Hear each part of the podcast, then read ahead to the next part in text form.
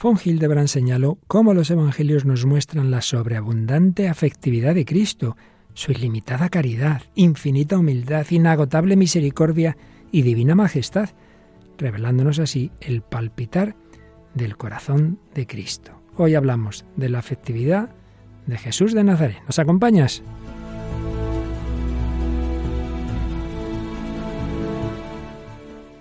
El hombre de hoy y Dios, con el padre Luis Fernando de Prada.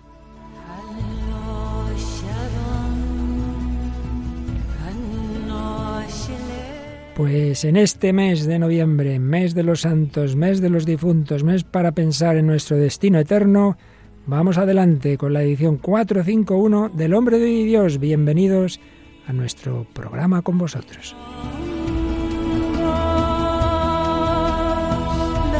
Pues sí, al acabar este 2 de noviembre, aquí en España, en otras naciones emitirán otros momentos, pues lo hacemos con vosotros, como siempre, con muchísimo gusto, compartiendo esta búsqueda, esas inquietudes del corazón del hombre, pero hoy ya mirando de una manera más directa al corazón del hombre por excelencia, al corazón del hombre Cristo Jesús, Hijo de Dios, o dicho de otra manera, el Hijo de Dios hecho uno de nosotros, el Verbo hecho carne, con corazón de carne.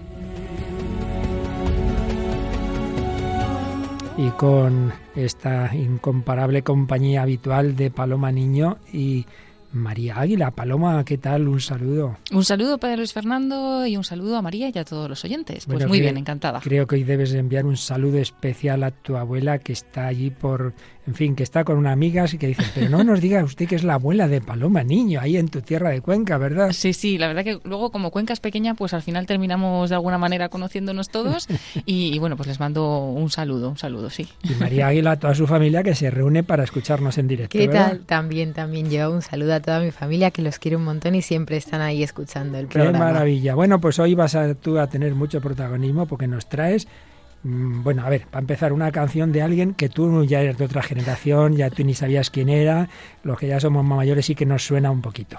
Pues sí, yo no lo conocía. La canción es El chico de la armónica y el cantante es Mickey.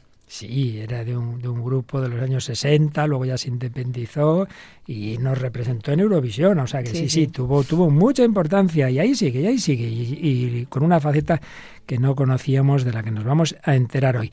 Y hombre, sí que conocíamos todos, quién no, una preciosa película que se hizo en varios capítulos y que, y que, podemos siempre ver el DVD sobre nuestro Señor. Sí, esta es la película Jesús de Nazaret que es, bueno, es anglo-italiana y del director Franco Cefirelli. Famosísimo director que hizo también aquella de Romeo y Julieta. Bueno, pues precisamente de Mickey de este cantante cuya canción El chico de la armónica, quizá la canción más famosa suya, vamos a poderla escuchar, pero también vamos a escuchar su testimonio, Paloma.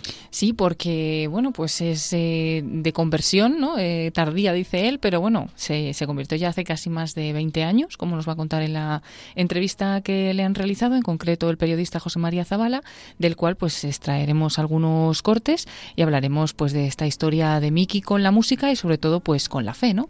Y bueno, su nombre para conocerlo también completo, ¿no? Es Miguel Ángel Carreño Smelter. Y, bueno, pues hoy no solo estará con nosotros con su música, sino también con su testimonio. Y además él mismo es el que nos ha dado la pista de un cantante francés que él dice que es el, para su gusto el mejor cantante francés actual, pero lo traemos porque tiene una canción precisamente sobre Jesús, de quien hoy vamos a hablar. Una canción, claro, en francés, que yo no sé pronunciar el francés. Pues sí, es una canción de Francis Cabrel y la canción es Dans Shake Courg. Vamos a decirlo como se diga, como se diga. Vamos a decirlo así, pero bueno, una canción muy bonita. ¿Qué significa? ¿Qué significa, María? Bueno, en castellano, que esto lo manejamos todos un poco, un mejor, significa en cada corazón. En cada corazón. Un hombre que nos habla de cómo Jesús, nuestro Señor, con su corazón divino y humano, pues quiere tocar cada uno de nuestros corazones. Y es que este largo bloque sobre la afectividad, siempre ya sabéis, empezamos más desde lo más humano, desde lo común a todos, desde la psicología, pero ya vamos cada vez más a la visión explícitamente cristiana, que siempre de fondo está la orientación, pero ahora ya explícitamente, y claro, qué mejor afectividad, qué mejor corazón que el corazón de nuestro Señor Jesucristo. De ello vamos a hablar en esta edición 451 del Hombre de Dios, pero antes recordemos que siempre hay, oye, últimamente varios mensajes que llegan por varias vías a este programa. Pues sí, les damos las gracias a todos los oyentes, bueno, también a los que nos escuchan solamente, pero también a los que se hacen activos y nos escriben algún correo o algún comentario a través de redes sociales. En concreto, a Cabane Sua nos dijo que nos escucha desde Nicaragua, que las veces que no puede lo hace a través de Spotify, donde están todos nuestros podcasts también, y nos dice, les felicito por su programa, cada uno de sus mensajes em, llenos de sabiduría me ayudan. Dios le siga bendiciendo. Muchas gracias. Adela Solís eh, decía que ciertamente, hablando del testimonio de Andrea Bocelli que teníamos en el pasado programa, pues decía que hay muchas cosas que solo las alcanzas cuando lo ves con los ojos del corazón. Y Maribel Alonso Salgado nos decía, os doy muchas gracias por el programa, me ha ayudado mucho a volver al camino, ya que estuve hace unos años alejada por diversos motivos en mi vida y ahora no me pierdo el programa ningún miércoles. Muchas gracias. Qué bueno y algunos correos electrónicos también. Sí, tenemos otros dos correos electrónicos esta vez. Hay uno que nos dice Ramón, hola padre don Luis Fernando, soy un reciente seguidor de su programa El hombre de hoy y Dios en Radio María. He descubierto la emisora en estos últimos meses. Dormía poco y para pasar las horas me ponía la radio, de modo que un día casualmente tropecé de madrugada con San Juan Pablo II rezando el rosario en latín. Seguí conectando a otras horas la emisora y fui conociendo otros programas de Radio María. Así llegué al suyo y no paro de bajarme el podcast y de oír casi todos los días un programa. Nos están haciendo mucho bien, lo pone con mayúsculas, tanto a mi mujer como a mí, por lo que le doy las gracias a Dios y le pido cada día por ustedes que Dios les bendiga. Un afectuoso abrazo para usted y sus colaboradoras con voz de ángel. Eso me parece que va por vosotras dos. quizás, quizás. Yo diría que sí. Pues muchísimas gracias a Ramón. luego me consultaba alguna otra cosa que esa ya no ponemos aquí en antena, pero nos alegra mucho y nos da pie Paloma para recordar que en efecto, bueno, ya lo hemos ya hemos recordado otras veces correos de muchas personas que una vez que descubren el programa se van bajando todos los podcasts y eso se puede hacer, ¿verdad? Claro, buscamos en la página web de Radio María, en www.radiomaria.es, la sección de podcast, que la encontramos según abrimos la, página, y podemos ordenar todos los programas de Radio María por orden alfabético y buscar este o cualquier otro. En concreto, pues este lo buscamos por la E, El hombre de hoy y Dios, y ahí encontramos pues todos, todos desde, desde el primero hasta el del día de hoy. Y también se puede hacer a través de otras aplicaciones de podcast como Spotify, que nos decía otra oyente, o Apple Podcast u otras aplicaciones de este tipo. Y había otro correo de, también de otra oyente que también decía que, lo, que se los oía a todos. Sí, tenemos otro correo, es de Almudena Santisteban y nos decía, estimados, escucho el programa hace pocos años y me encanta. Coincido con los comentarios que semanalmente les envían otros oyentes, poco más que añadir. Cuando empecé a escuchar el programa me enganché enseguida, fui bajando los podcasts de programas anteriores con la idea de ir escuchándolos todos. Me hice un cuadro de doble entrada por año eh, para apuntar el tema, el libro, la película que tratabais, etcétera, hasta que decidí dejar de hacerlo y centrarme en los programas semanales que escucho en Radio María y que cada vez son más. En cuanto al último programa, decirles que la muerte, después de mi conversión, la veo como algo bueno, porque tus seres queridos fallecidos se van a encontrar con Jesús. No es muerte, es el paso de un estado a otro, con lo cual no hay que entristecerse demasiado, todo lo contrario. Muchas gracias por tan maravillosos programas y por ser tan buenos comunicadores. Un fraternal abrazo. Y es que María recordarás que nos habías traído una canción de un chico joven que había muerto su abuela. Sí, la semana pasada, justamente. Bueno, pues también tenemos que decirle, yo ya le he respondido a esta última comunicante, que cuando uno pide las recopilaciones de todos nuestros programas, sean en DVD, sean en pendrive, incluyen un índice, un guion muy completo donde indica pues cada, cada película que se ha usado, el tema de cada programa. Así que ya sabéis, es una opción que siempre tenéis. Bueno, pues muchísimas gracias a todos y como bien ha dicho Paloma, no solo a los que habéis escrito, sino a tantos otros que nos consta, que nos seguís, que nos apoyáis. Por eso vale la pena seguir adelante una semana más. En este caso, con la edición 451, hablando ni más ni menos que de la afectividad del corazón de Jesucristo.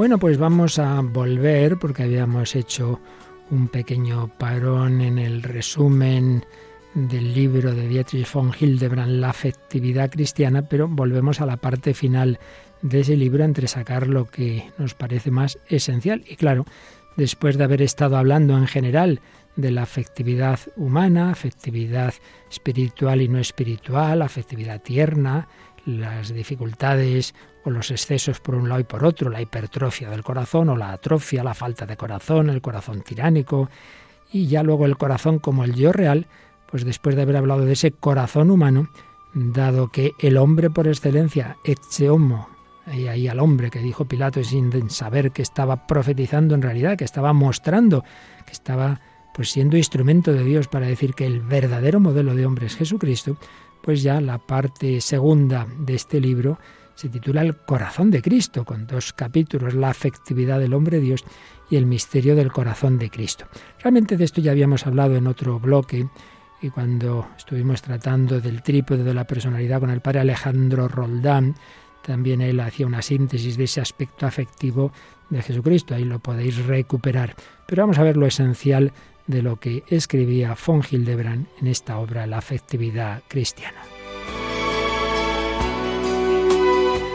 Él recuerda una cosa teológica, una verdad teológica muy importante, y es que cuando miramos a Jesucristo, cuando miramos, contemplamos su humanidad, claro, en esa humanidad, pues realmente se refleja Dios, la persona, el yo que está detrás de ese hombre es un yo divino, es el yo de la segunda persona de la Trinidad, y por eso escuchando a Jesús, viendo cómo reacciona Jesús, realmente a quien conocemos es a Dios, pero también cómo debe ser el hombre. Jesús dice, quien me ha visto a mí ha visto al Padre. En efecto, en esa humanidad, en ese rostro, en esas miradas, en ese palpitar del corazón, podemos conocer cómo es ese Dios que si no, ¿cómo lo íbamos a conocer? Si es espíritu puro, pero se ha hecho carne. Es la autorrevelación de Dios a través de su sagrada humanidad. Pero nos revela quién es Dios y nos revela ¿Quién es el hombre? Esa frase del Vaticano II que tanto citaba San Juan Pablo II, esto lo estoy añadiendo yo, por supuesto, eh, de cuando nos decía al concilio que Cristo revela al hombre al propio hombre. Es decir, no solo cómo es Dios, sino cuál es el modelo de hombre verdadero. Pues miremos a Jesús. Pues miremos a Jesús en este aspecto de la afectividad.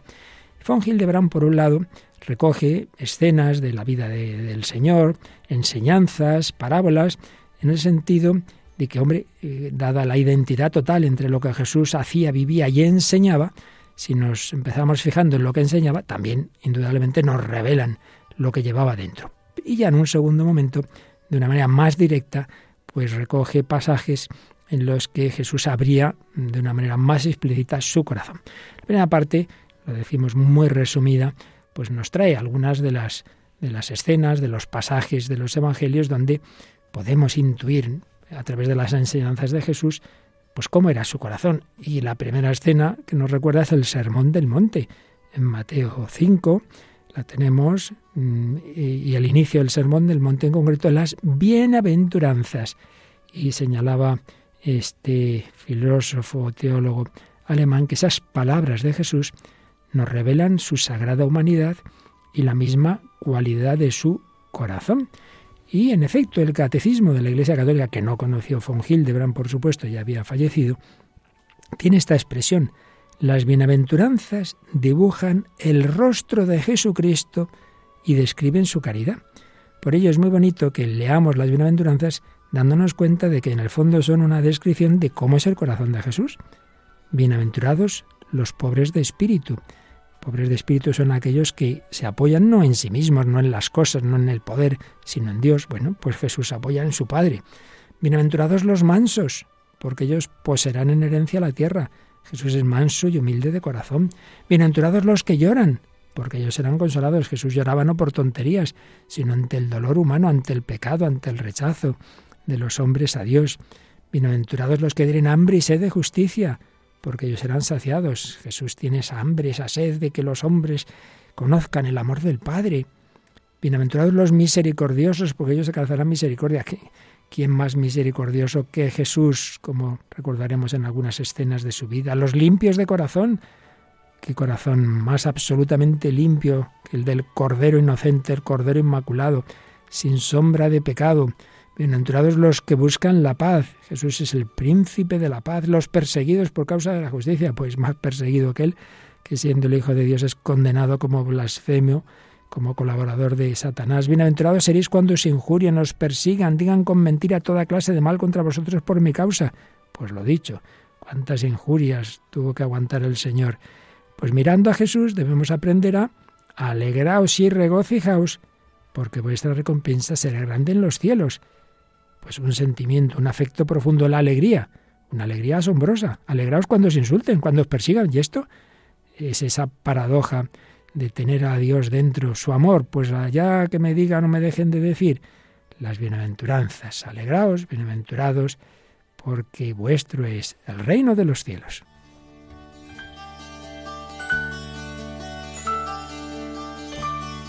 Nos recuerda Hildebrand parábolas como la del buen samaritano, y entonces aquí indica cómo el Señor eh, nos hace ver que nuestra caridad no solo debe ser profunda, sino universal, universal, no solamente con los cercanos, que hay que empezar por ellos, ciertamente, con cualquier persona que Dios te ponga en el camino, como le ocurrió al buen samaritano. La amplitud que lo abarca todo, la caridad ve la imagen de Dios en el prójimo. Esa persona que yo no conozco, Jesucristo la ama, ha muerto por ella.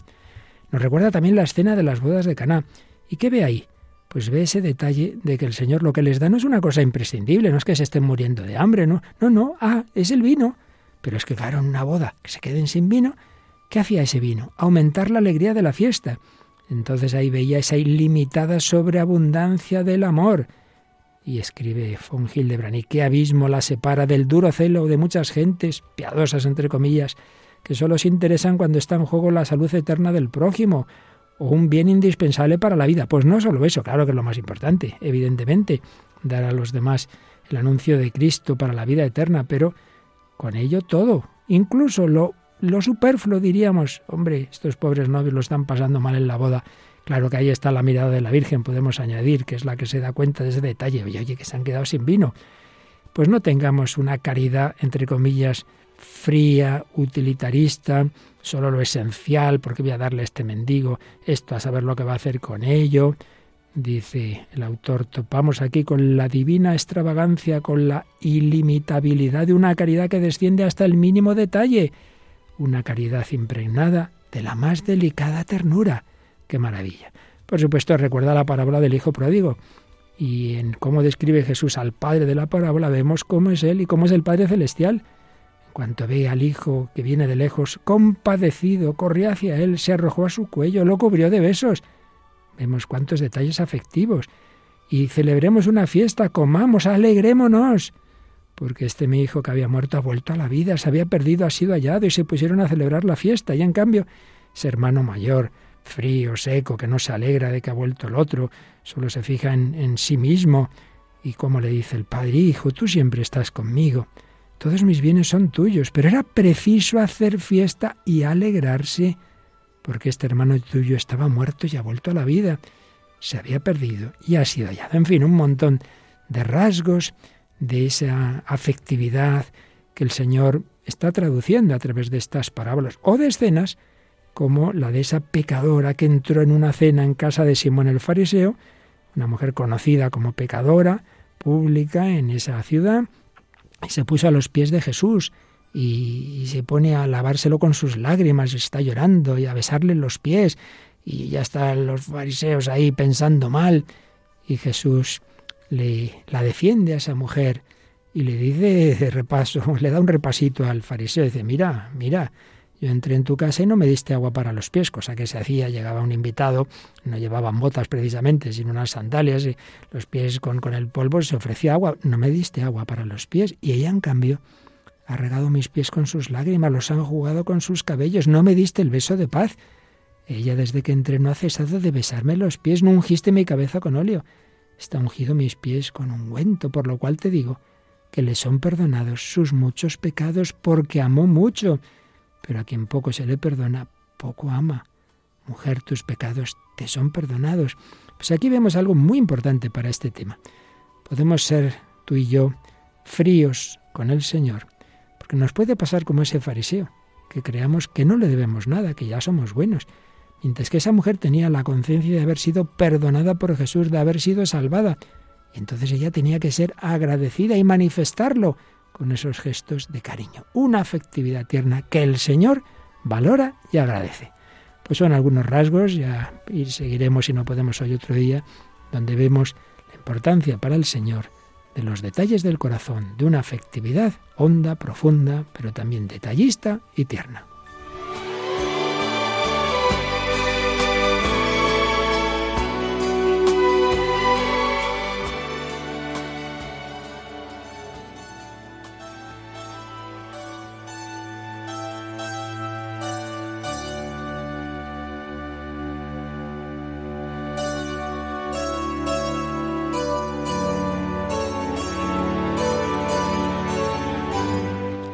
Pues aquí seguimos en Radio María, en El Hombre de Dios, hablando del corazón de Cristo, de su afectividad, después de haber dedicado casi 20 programas a la afectividad en general, a la importancia del corazón en, en la persona humana, pues ahora vemos el corazón de esa persona divina, pero que se ha hecho uno de nosotros en Cristo Jesús. Hemos recordado algunos de los rasgos donde se manifiesta la importancia para Jesús de la afectividad, que recogía von Hildebrand en su obra La afectividad cristiana del corazón. Y bueno, pues seguimos ahora en nuestro diálogo, en este caso entre fe y razón, entre la importancia del corazón en el Evangelio y en la vida, y en la cultura, y en la música. Y concretamente tenemos una canción que ya tiene sus años aquí para los nostálgicos, y nunca mejor dicho lo de la nostalgia, porque es una canción un poco nostálgica y donde ahí hay un fondo de casi diríamos de cierta tristeza de alguien que si se hubiera encontrado con Jesús como se encontró esa mujer pecadora, hubiera descubierto la mayor alegría. María, cuéntanos de qué canción hablamos. Efectivamente, pues la canción que vamos a escuchar es El chico de la armónica y es de Miki, un cantante madrileño de familia cristiana, bastante famoso en los años 60, en los 70. Y bueno, este es el nombre artístico de Miguel Ángel Carreño Schmelter que nació en 1943 y es uno de los hitos del rock español. De hecho, representó a nuestro país en Eurovisión en el año 1977 con la canción Enséñame a cantar, que muchos a lo mejor conocen, y ha cosechado muchos otros éxitos como Bye Bye Fräulein o esta misma, El chico de la armónica. Mickey pertenecía a un grupo, Mickey los Tonys, que se formó en 1960, pero que acaba disolviéndose en 1969. Y este tema, como muchos otros de este artista, se publicó en varios idiomas. Llegó a entrar, de hecho, en el top 100 de Estados Unidos porque se publicaba también en inglés, donde se llamaba The Mouth Organ Boy. Y de hecho, Elvis Presley llegó a incluirla en una de, sus maquetas. Sí, esto lo, cuenta el propio Mickey en alguna entrevista de la que luego nos hablará Paloma y que, que, le gustaría encontrar esa maqueta, ¿no? Pero parece que está muy escondidita. Sí, sí.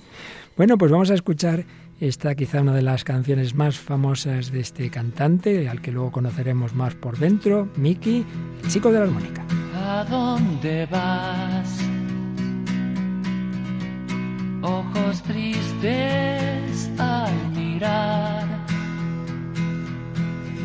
¿A dónde vas?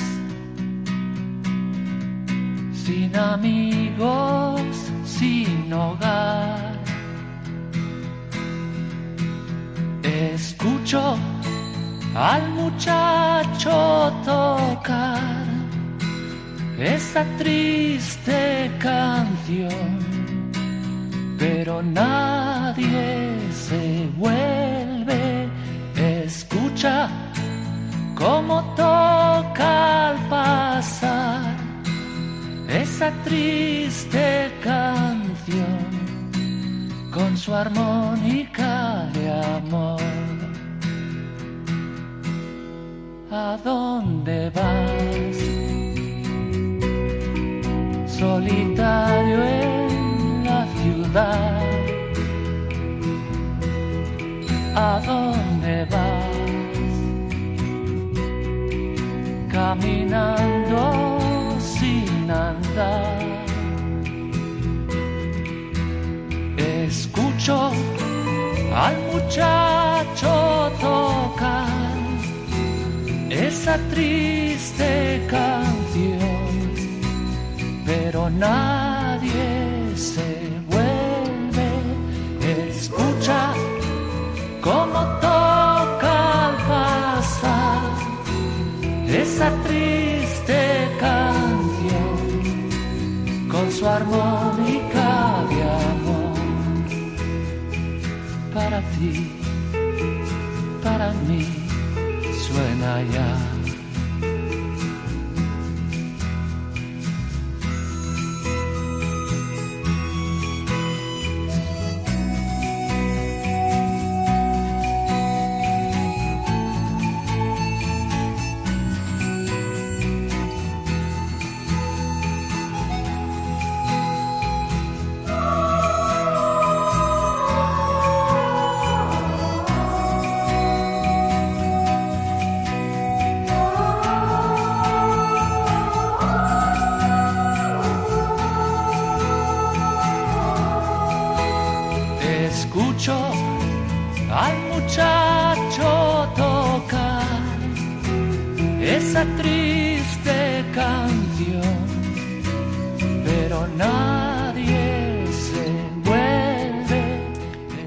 de la armónica, una triste canción, está solo en la ciudad solitario, caminando sin andar, pero nadie se vuelve.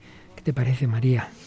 Pues me parece una canción muy melancólica y que obviamente es así triste y tiene, pues, provoca sentimientos de tristeza, pero por otra parte también me parece muy curioso lo que dice de que está solo, que no tiene nada, pero lo único que tiene es esa armónica de amor. Como que tiene ese amor y con eso intenta deleitar a la gente. Y me parece un poco bonito también. Y no sé qué querrá decir el autor cuando dice, para ti, para mí suena ya como que yo sí, yo te escucho, escucho al muchacho tocar, Paloma. Sí, la verdad que muy bonita, te, te toca así por dentro, ¿no? Como que te, que te remueve te transmite esa nostalgia, ¿no? Esa tristeza, pero también qué bonito, ¿no? Ese eh, pensar que, que, bueno, que ahí está con, con, su armónica, como bien dice María, ¿no? Como ofreciendo esa música, aunque nadie se vuelve a mirarle, ¿no? Aunque nadie se vuelve a escucharle, pero, pero bueno, es, es bonita esa parte. Y luego, bueno, también triste, ¿no? Dice ojos tristes al mirar, ¿a dónde vas? No hay amigos, no hay hogar, no hay nadie, ¿no? Escucha cómo toca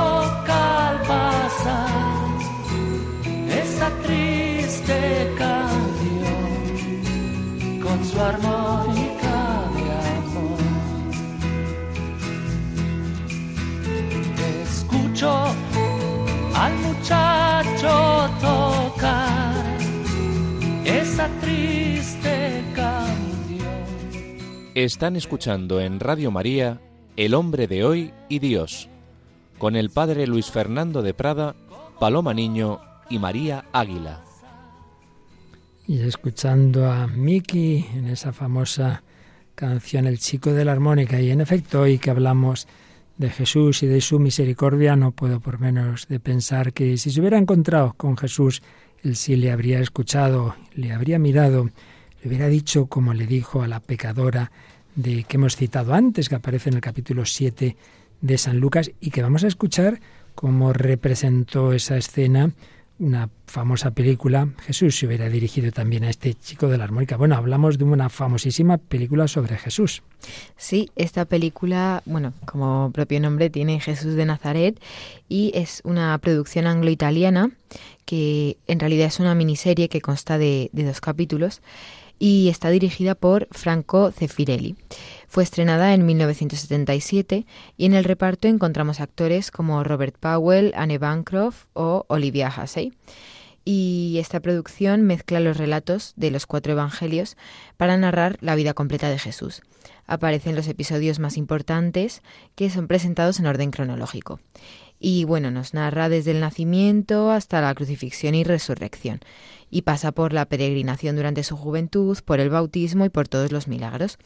Para muchos es una de las mejores películas que se ha hecho sobre Jesús, ya que no solamente nos cuenta lo que hizo, sino que también esboza el contexto político y social en el que se encuentra. Sí, con todos los límites que cualquier película tiene de tipo histórico, y no digamos cuando el personaje central es el Hijo de Dios hecho hombre, ninguna la va a recoger nunca del todo, pero está bastante bien, hizo muchísimo bien, yo recuerdo, y esa es de las pocas a las que yo que no voy a nunca al cine, a esa fui, y recuerdo muy bien, ¿no? Ese, ese, año en que, en que se estrenaba. Bueno, pues vamos a escuchar una escena que hemos oído mencionar antes en esa, en esa reflexión que hacía sobre la afectividad de Cristo Dietrich von Hildebrand, que aparece en el capítulo 7 de San Lucas. Como siempre, esas licencias cinematográficas, ahí se mezclan cosas, se pone eh, el nombre de José de Arimatea, uno de los que está ahí, que bueno, eso no, no, no tenía por qué estar ahí, pero bueno, da igual. Lo esencial está muy bien recogido, ese corazón de Cristo ante una mujer picadora y la dureza en cambio de aquellos que están hablando con el Señor. Como hijo de Israel, sabes que fuimos escogidos por Dios entre toda la humanidad para ser la nación sagrada y por ello nos dio nuestra ley, la Torá, que es la ley de la vida. Nosotros tenemos que separarnos de los pecadores y ser puros y justos. Pero ¿quién es justo a los ojos del Señor? ¿Cuál es la base de la ley? Escucha, oh Israel. Amarás al Señor tu Dios con todo tu corazón, con toda tu alma, con toda tu fuerza. Ese es el mayor mandamiento. Eso es cierto. No estás lejos del reino de Dios, José de Arimatea. Pero hay otro mandamiento, y no menos grande. Amarás a tu prójimo como a ti mismo. ¿Pero quién es mi prójimo? ¡Alto! ¿Qué son ¿Qué ocurre? ¿No es esa la prostituta? ¿Cómo se ha atrevido a entrar aquí? ¿Dónde va? ¿Qué hace pretende? ¿Pero qué hace? Le está deshonrando. Este no es lugar para ti, mujer. Vamos, sal ahora mismo. Simón, siéntate. Rabino, tú sabes la clase de mujer que es. Simón, por favor.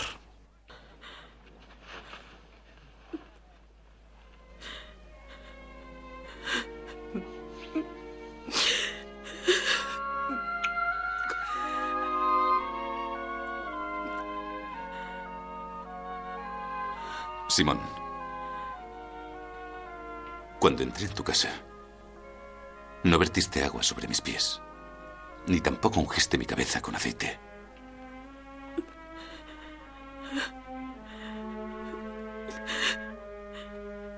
Ella ha lavado mis pies con sus lágrimas. Y los ha secado con sus cabellos. Y los ha ungido.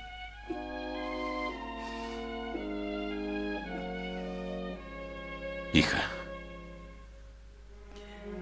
tus pecados. Y sé bien que son muchos. Te son perdonados por la grandeza de tu amor. ¿Pero qué dice? ¿Cómo es posible? Tonterías. Solo Dios puede perdonar los pecados, no los hombres.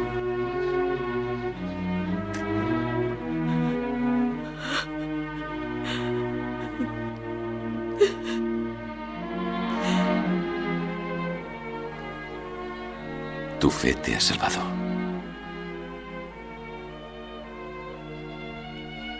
Vete. Y no vuelvas a pecar.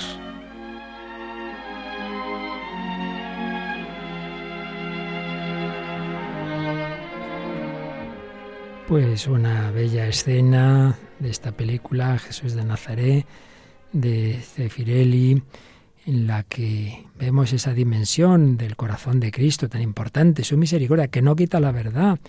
Él mismo lo dijo, no he venido a abolir la ley y los profetas frente a esa pues lo que le estaban diciendo ahí, bueno, se sitúa, ya digo, son licencias cinematográficas, ¿no? Pues alguna de las controversias que Jesús tuvo con, con muchos fariseos o escribas, y si el Señor no estaba contra la ley, pero la ley principal es la ley del amor, que en cada caso pues tiene en cuenta a la persona, no simplemente esto es así y ya está, sino viendo el arrepentimiento, el amor de esa mujer, pues no excluirla, no, ya está la ficha esa. Si usted sabe, que sabe qué clase de mujer es esa, si supieras tal, como si no pudiera cambiar la misericordia del Señor. Y quizá, pues, como os apuntaba yo antes, podemos nosotros ser fríos, tibios, porque, porque no nos sentimos agradecidos, porque no tenemos ese amor de agradecimiento que esta mujer tenía y que lo quería manifestar al Señor con esos detalles de cariño.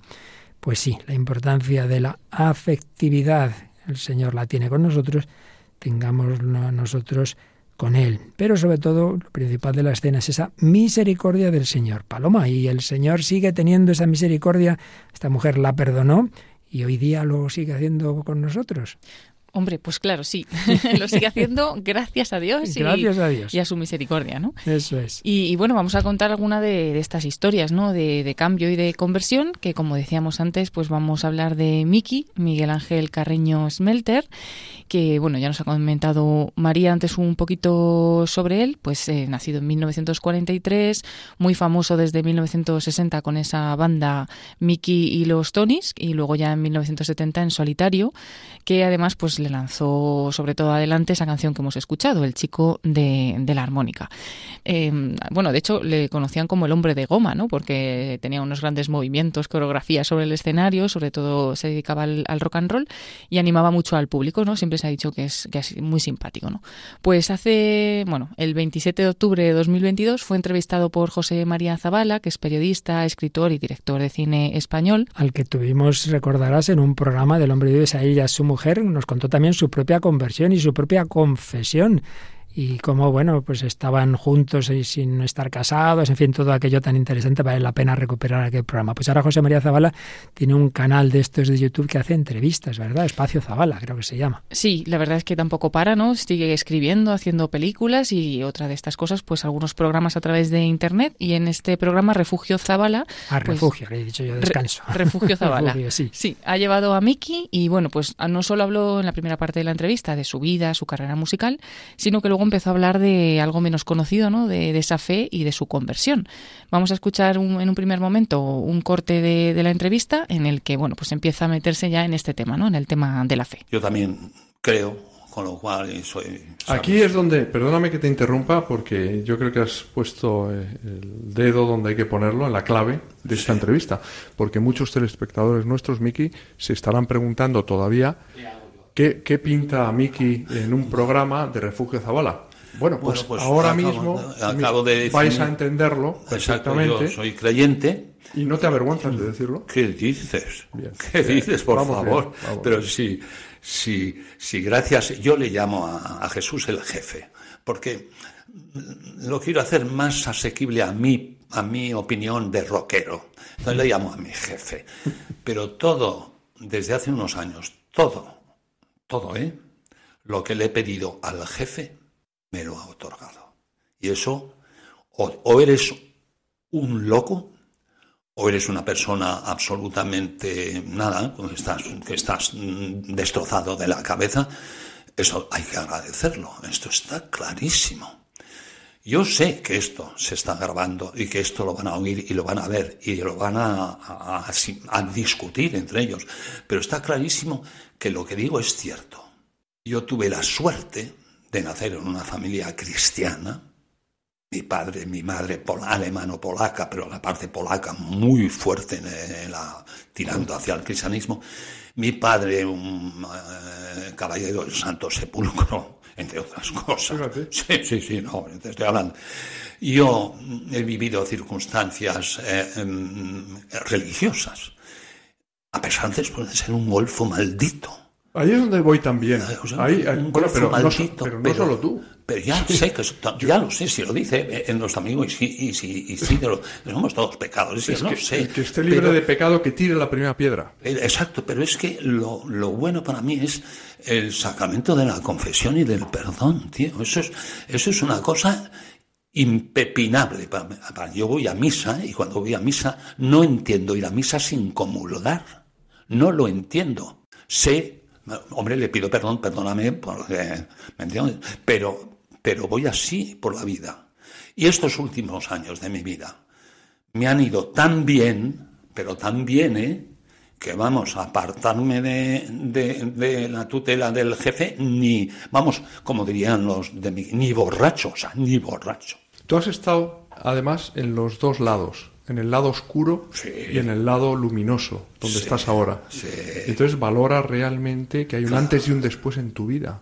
cuando, cuando irrumpe Cristo, Jesús. exacto, mi jefe. Tu jefe. Bueno, es que el mío también. Encima, bueno, pero encima es que yo soy el clásico hombre que he hecho dos veces la primera comunión, por ejemplo. Eso nadie, los, nadie se lo explica porque en Bélgica, como yo era ayudante de estos que, que iban a la iglesia, a la iglesia mona, ¿Monaguillo? No, no, una especie de monaguillo. Y tal, pues a la hora de, de todos mis compañeros a comulgar, va el, el padre y me da ah, la forma. Y dice mi madre, ahí, no, no, no. Digo, pero ¿qué pasa? Tal. Y porque, claro, no, estaba, no había hecho los ejercicios ni nada, no estaba preparado. Después, ya cuatro años después, pues lo hice en Madrid con mi hermana, etcétera, estas cosas. Con eso te pero efectivamente, volviendo al lado oscuro, sí, este, esto que, que tú lo sabes y que es un eslogan en nuestro ambiente del rock and roll, sexo, drogas y rock and roll.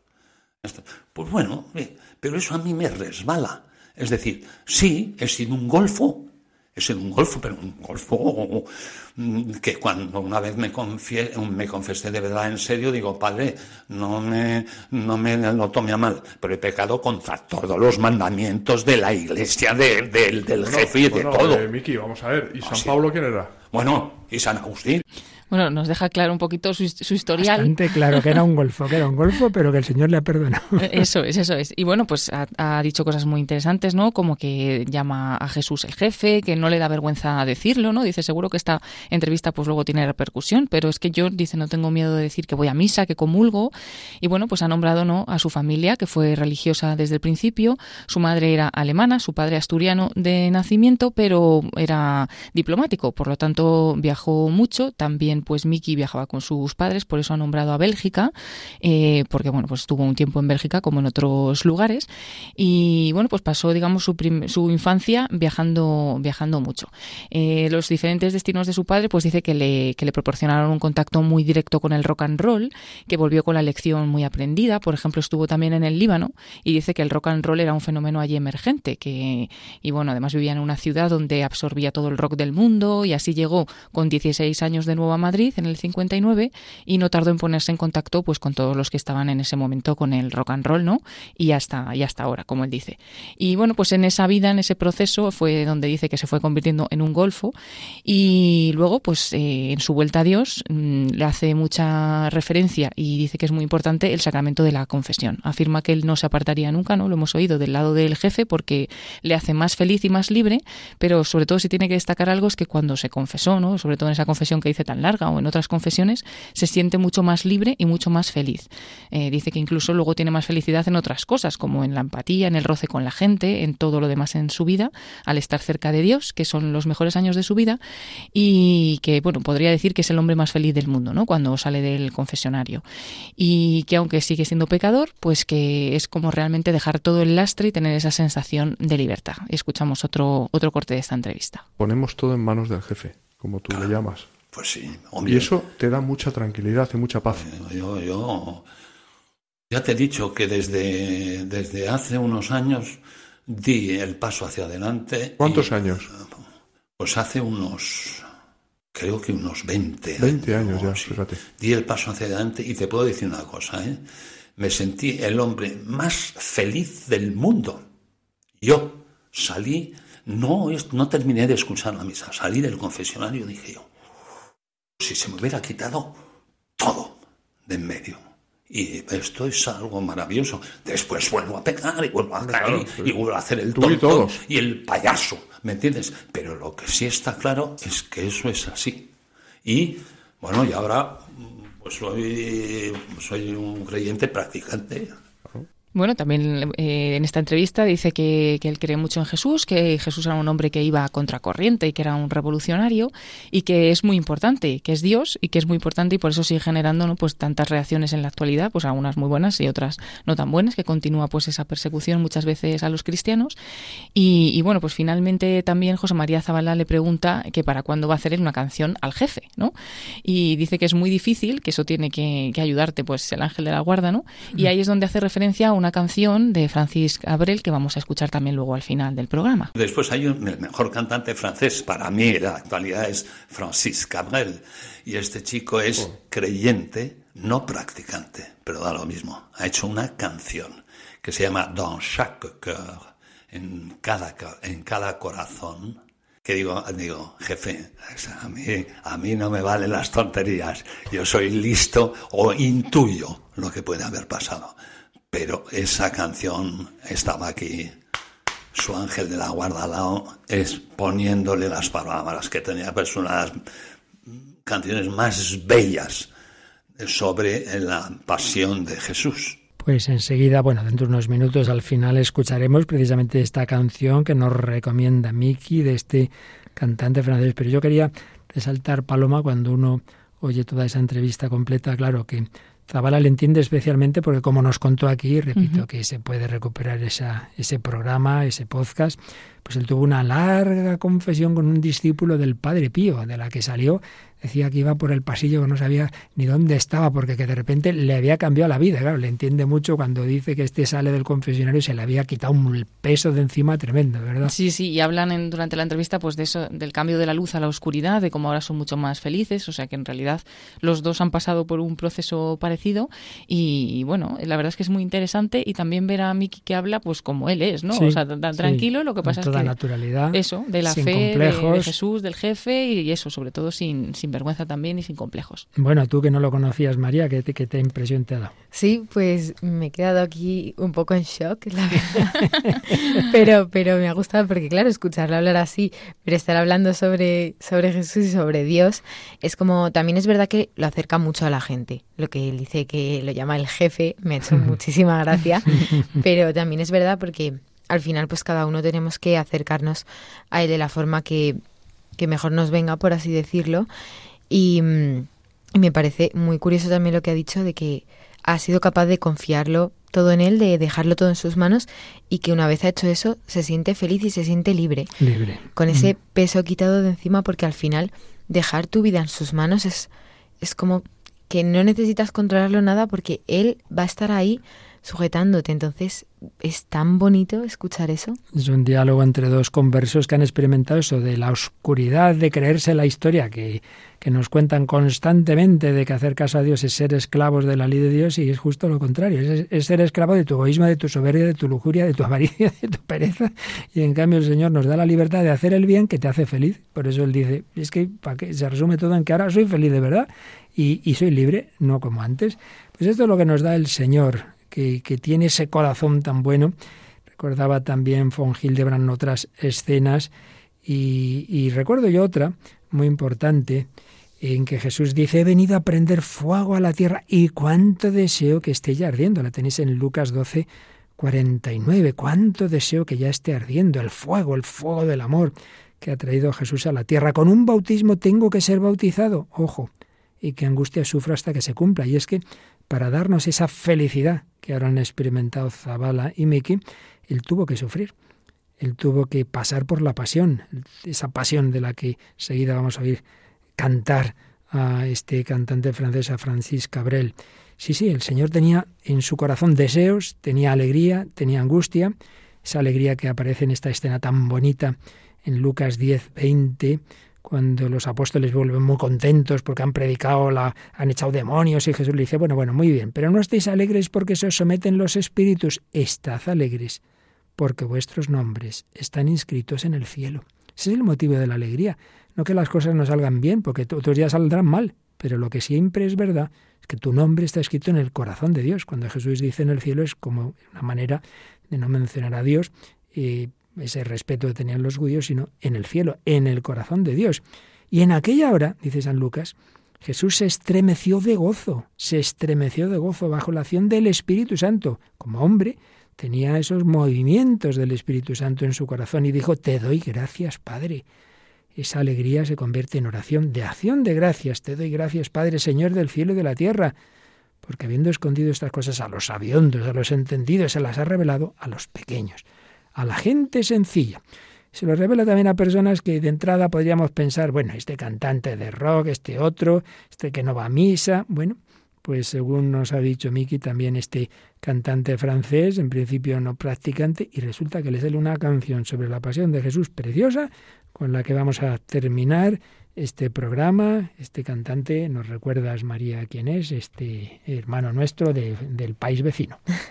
Sí, este cantante al que recuerda a mí en su entrevista es Francis Cabrel, un cantante francés que, como has dicho, creyente. Y en concreto, Miki habla sobre esta canción, Dance Chuck Square, no sé si lo habré dicho bien, que yo Mm, francés da no sé, que, bueno, significa en cada corazón. Y mm, Francis, como has comentado, pues era una de esas personas que estaba en la oscuridad y que Jesús un poco rescató porque dice que era un chico de familia humilde y en el instituto de hecho fue expulsado por problemas de disciplina y directamente pues comenzó a trabajar en una zapatería sin estudios y más tarde lo dejó directamente por la música. Y en una entrevista que le hicieron a, este cantante francés, dijo que el mensaje que quiere transmitir con esta canción en concreto es muy sencillo. Y es que en cada corazón hay un tesoro, que es el del amor al prójimo. Que este amor es el que Jesús mostró a través de su mensaje, sus acciones y el regalo de su vida en la cruz, en la pasión que, que narra en esta canción. Dice que este amor encarnado en el hombre que se acerca a hacer beber a Cristo es la única esperanza a la que agarrarse. Y hablando sobre esta pasión de Jesús y sobre la religión católica, admite que el mensaje de esta religión se basa en la humanidad, el amor, el respeto a los demás y en los tiempos brutales en los que vivimos es muy importante acercarse a cosas sencillas pero tan reales como es este mensaje. Escuchamos este mensaje que nos canta Francis Cabrel. Une colline comme il y en a partout.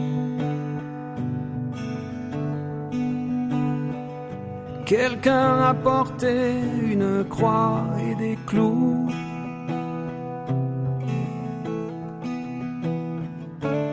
Les gens se pressent et restent là debout.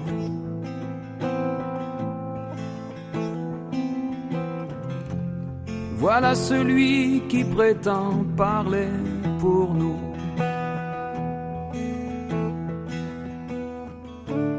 On rit de voir les marques à ses genoux.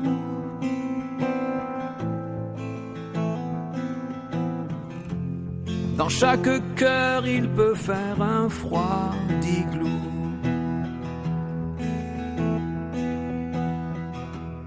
On se bouscule pour voir l'homme blessé.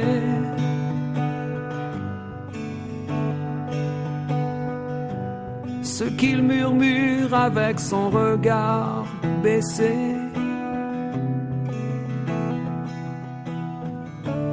C'est de l'amour que j'ai voulu vous laisser.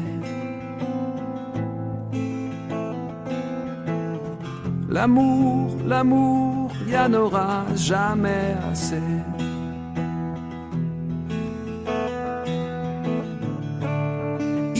Partout sous chaque étoffe froissée.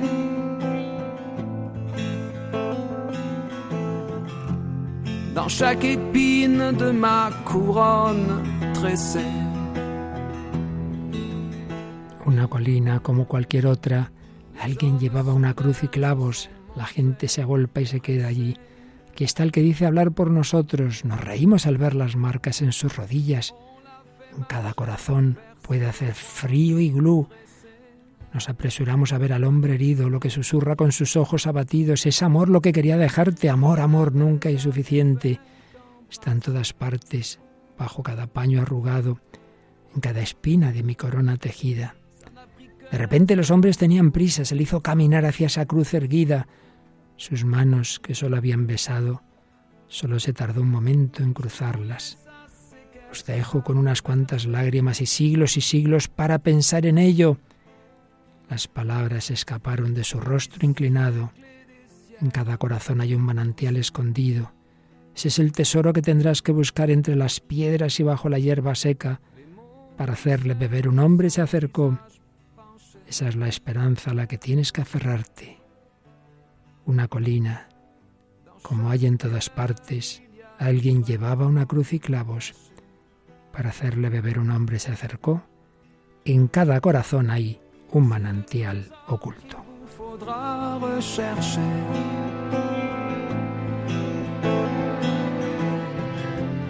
Entre les pierres et sous les herbes séchées.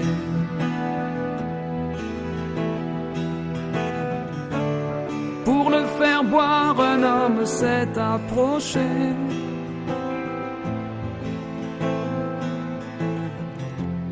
Voilà l'espoir auquel il faut s'accrocher.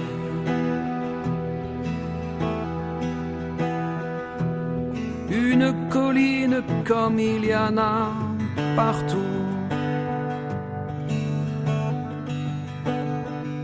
Quelqu'un a porté une croix et des clous.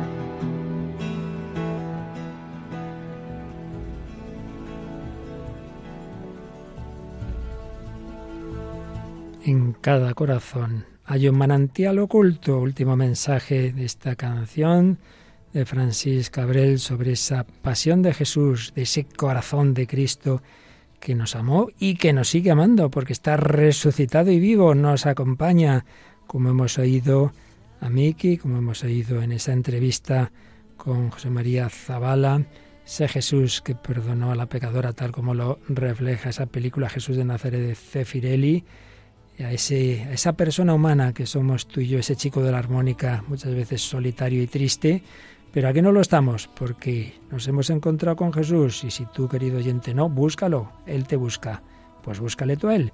María Águila, muchísimas gracias. Seguiremos la próxima semana. A vosotros, muchísimas gracias y hasta la próxima semana. Paloma Niño, de, de, oír este mensaje musical, nos vamos a seguir oyendo la Biblia también musicalmente, ¿verdad? Sí, el programa La Biblia en partitura que dirige el padre José Luis Simón, que ya está preparado. Así que más música, más programas y seguimos en, en las ondas de Radio María. Y si Dios quiere y nos lo permite, Paloma Niño, María Águila John, servidor Padre Luis Fernández de Prada, volveremos. Os deseamos lo mejor. Hasta el próximo si Dios quiere.